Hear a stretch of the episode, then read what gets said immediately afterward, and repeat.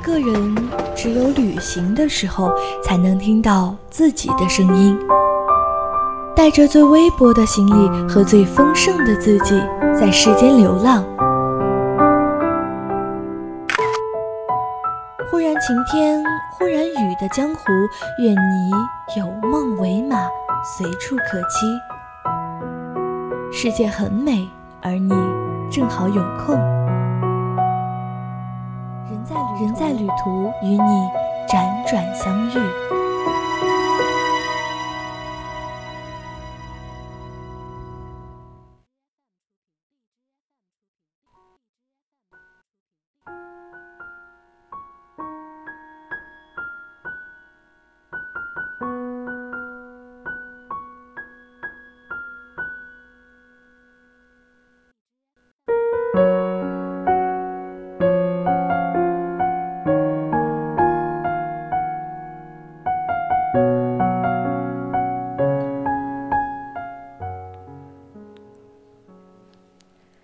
天堂，下有苏杭，是一句妇孺皆知的谚语。烟雨江南，小桥流水，江南注定和水结缘。抽掉了那烟雨，失去了那流水的江南，便是人老珠黄。水是江南的灵魂，潺潺地延伸出了几多风情。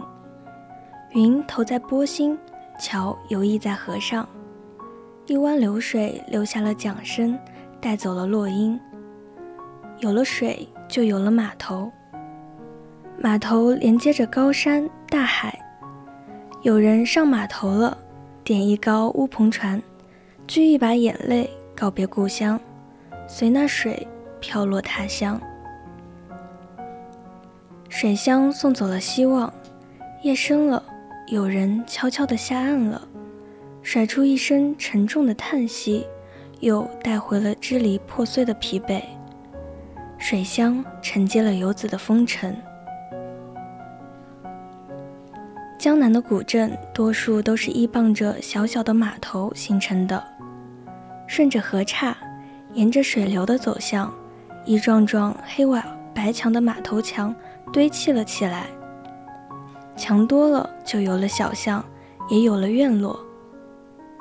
顺手铺下一块青石板，种下一棵梧桐，栽下一棵桃树，再用江南的夜雨酿一绵弹长的女儿红。有道是小楼一夜听春雨，明日小巷买杏花。小巷悠悠，庭院深深，桃红柳绿。长长的青石板路，静静地伸展。流淌出雨巷中丁香花般的忧愁。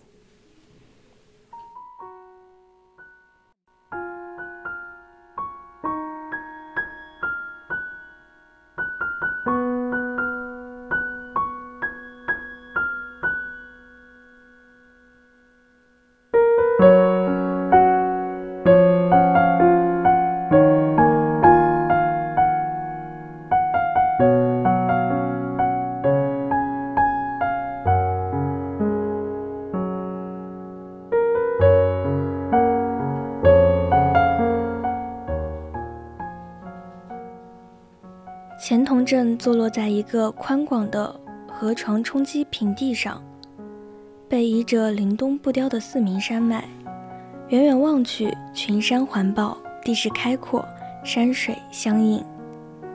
团团簇拥的院落，高高低低，错落有致，一脉地铺陈开去。古木苍然，炊烟袅袅，格外的映衬出古老村落的宁静和安逸。走进古镇，人迅速地被时光的流水包围了。古镇的路弯弯曲曲，是用鹅卵石铺成的，水一般的静静地躺在每一个细小的角落。千百年来承载着数不清的大大小小匆忙的脚步，一代又一代的人来了，从少年到白头，然后一阵风一样的消失了。鹅卵石的路，看惯了生命的潮起潮落，他惦记着每一个曾经在他身上的足印。而今他自己也老了，磨圆了棱角，暗淡了光泽。毕竟不老的只有日子和风了。谁说岁月无痕？岁月就是爬满墙头的青苔，岁月的尘埃堆积在了屋顶的瓦片上，天长日久的就积层了薄薄的泥。借着这稀薄的养分，小草顽强地从瓦缝中生长了出来。春风吹来，一块块、一片片油油地招摇着生命的绿意。到了初夏。便会开出淡黄色、好看的花来，真是苔花虽小，也学牡丹开了。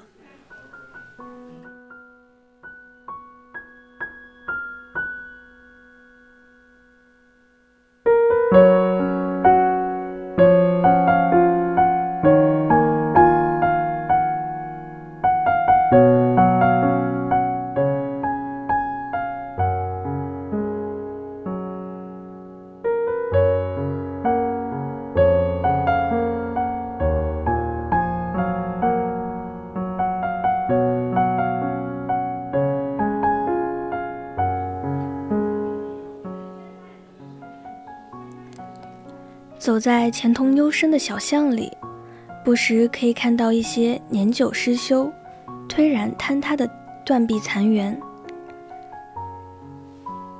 任凭你去想象他们在悠远的时光中曾经的雕梁画栋和荣辱盛衰。历史在这里并没有被粗暴的割裂和打断，被风化的一段历史会在某一个缝隙处。重新又被衔接了起来。该去的就去吧，把平调的心留给风去传达，然后再循着墙根，从一道道岁月的回音中，聆听光阴的故事。在钱塘，最打眼的莫过于它的水了。水同样是这里的主宰。这里虽然没有人来人往的纷闹码头，这里的水似乎也不足以载动一片小小的扁舟。同姓的先祖深深的知道水对于一个家族世世代代繁衍下去的重要性，按照八卦的形式挖掘了沟渠，再从远处引来了白溪河的水，回环往复，奔腾不息的水。流经家家户户，滋养了一代又一代的同姓子孙。逝者如斯，前有古人，后有来者。徜徉在时光凝固的钱塘古镇，我来到同姓家族的祠堂前。这里或许是整个古镇上最严肃、最奢华的建筑了。该祠堂为明浙大儒方孝孺所设计，不难想象，自南宋至明代初年，经过上百年的苦心经营，同姓家族已日渐鼎盛，出了不少秀甲一方的人才，以至于可以请得动民众一时的郑学先生了。钱塘古镇发源于一个家族的血脉。它浓缩的，却又是世道的沧桑。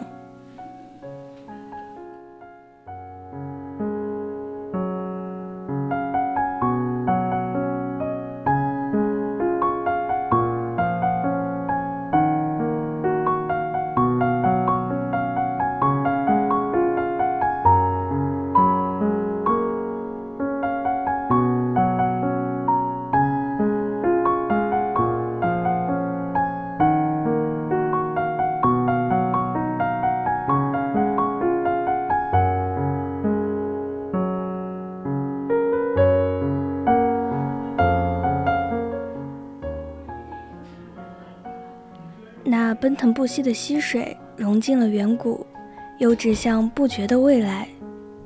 水车在咿呀声中不停地轮转，那声音会让你停下来发亘古的幽情了。